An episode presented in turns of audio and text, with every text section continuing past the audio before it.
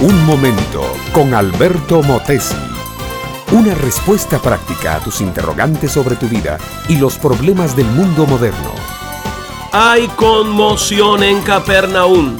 Jesús, el profeta de Nazaret, ha llegado una vez más a la ciudad. Las gentes se arremolinan en la casa. Todos quieren escuchar, ver, tocar, si es posible, a ese hombre joven y atrayente que predica una nueva doctrina de amor y que anda realizando sanidades, señales y prodigios. Dentro de una sencilla pero amplia casa, Jesús predica. Sus palabras caen como granos de oro sobre el surco abierto. Ojos, oídos y corazones están atentos. De pronto alguien abre las lajas del techo. Son cuatro hombres que están allí subidos, ensanchan la abertura y cosa insólita, bajan por la misma una camilla donde yace un joven paralítico. El Señor Jesús no se inmuta por la interrupción.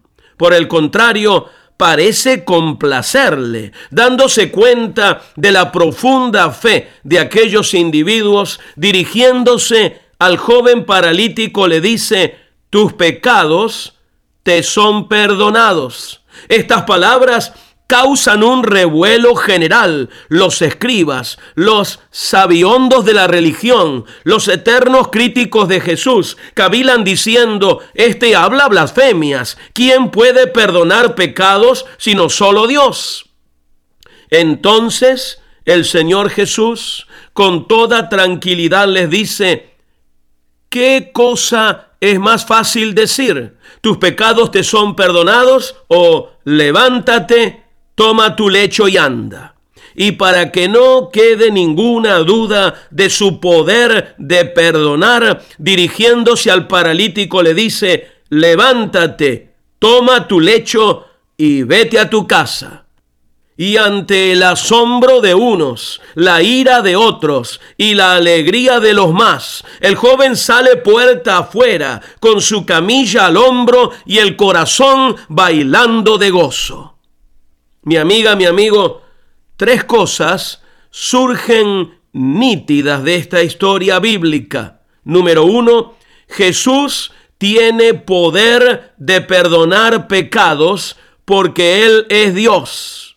Número dos, Jesús puede sanar paralíticos y toda clase de enfermos porque tiene autoridad espiritual. Pero antes de sanar el cuerpo físico de un enfermo, tiene que hacer algo más importante, sanar su alma, su conciencia cargada de pecados. De ahí que Él comience perdonando los pecados para después proceder a sanar el cuerpo. Número 3. La bendición de un alma limpia de pecado y un cuerpo libre de enfermedad solo puede recibirse por la fe. La palabra de Dios dice, viendo Jesús la fe de ellos, dijo al paralítico, tus pecados te son perdonados. El hombre no necesita hacer nada, ni pagar nada, ni prometer hacer nada para ser salvo, sino aceptar por fe lo que Jesús ya ha hecho en la cruz del Calvario. Jesús murió en la cruz para ofrecernos una salvación completa, eterna y gratuita. Solo por fe podemos recibirla y gozarla no por obras, dice la Biblia, para que nadie se gloríe, no por sacrificios, ceremonias, rituales, rezos o tradiciones, es solo por simple y sencilla fe en el único que puede salvar. Se llama Jesús. Te lo recomiendo con todo mi corazón.